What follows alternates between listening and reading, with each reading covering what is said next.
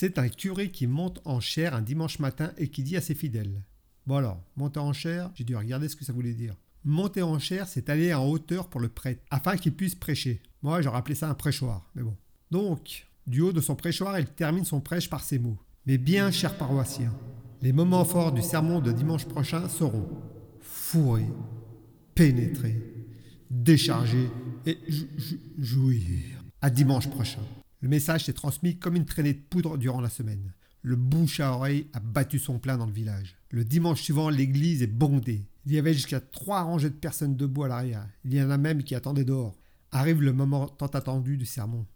Monsieur le curé monte dans son prêchoir et dit Mes très chers paroissiens, je vous remercie d'être venus en si grand nombre ce matin.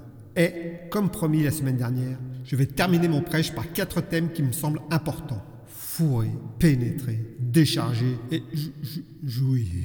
Fourrez-vous bien dans la tête que pour pénétrer dans le royaume des cieux, il faut vous décharger de vos péchés afin de jouir du paradis éternel. Amen. Pour ceux qui auraient eu des mauvaises pensées, vous direz un pater et trois ave. Bon, euh, alors moi de mon côté, euh, la recette du pater, j'ai pas trouvé, j'ai trouvé celle du pâté.